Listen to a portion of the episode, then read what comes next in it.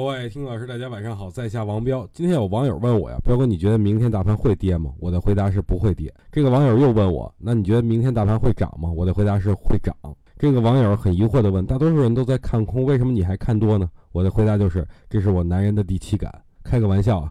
不过我觉得目前的上升趋势没有改变之前，即使下跌也是买入时机。何况没有到底跌，就因为港股集体闪崩就能影响到 A 股吗？我觉得不会，反而港股的资金可能会流入到 A 股当中来。我的思考问题的角度可能跟很多人不太一样，或许您觉得我是错的，但想在 A 股里生存，就必须要做到少数人。因为有句老话说得好，真理永远掌握在少数人手里。所以我深信本次大盘依然会上涨，而且涨幅不会太少。今天整体盘面虽然是很弱，但我比较看好的有色板块还算不错，最起码今天是放量的。